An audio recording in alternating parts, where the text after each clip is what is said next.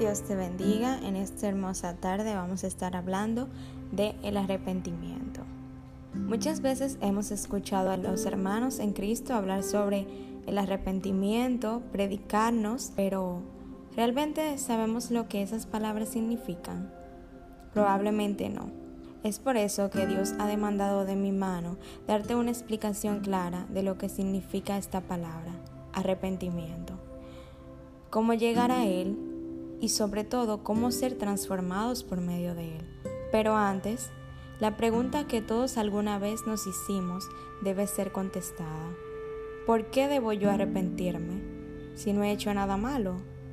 Si soy una persona de buen corazón, ayudo a los pobres, ¿de qué debo yo arrepentirme? ¿Debo arrepentirme?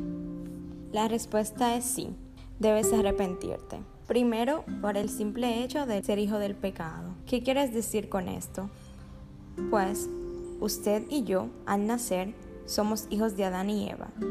Ellos, al ser nuestros primeros padres, pecaron y concibieron hijos bajo el pecado, de los cuales es nuestra descendencia. Es decir, usted es hijo del pecado al llegar a este mundo, pero al arrepentirse pasa a ser hijo de Dios así como nos dice la palabra en Génesis 3:20. Y llamó a Adán el nombre de su mujer Eva, por cuanto ella era madre de todos los vivientes. Es decir, todos los vivientes, cada persona en este mundo, desde que nace, es hijo de Adán y Eva.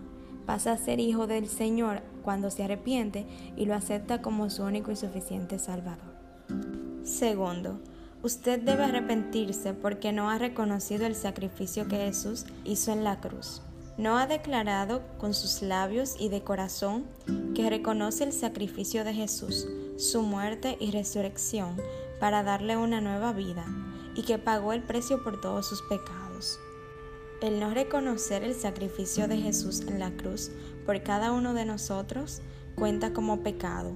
Por tal hecho debemos arrepentirnos como dice la escritura, el que en él cree no es condenado, pero el que no cree ya ha sido condenado, porque no ha creído en el nombre del unigénito Hijo de Dios.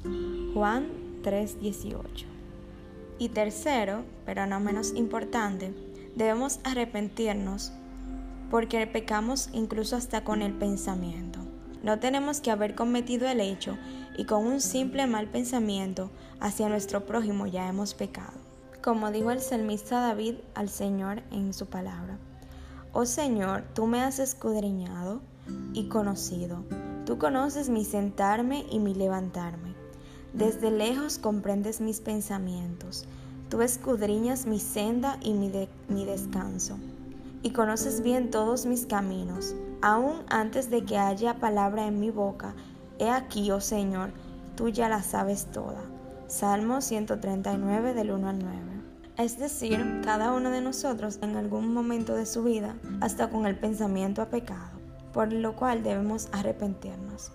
Estas son las tres razones por las cuales usted y yo debemos arrepentirnos y aceptar al Señor como nuestro único y suficiente Salvador para poder alcanzar la vida eterna. Dios te bendiga.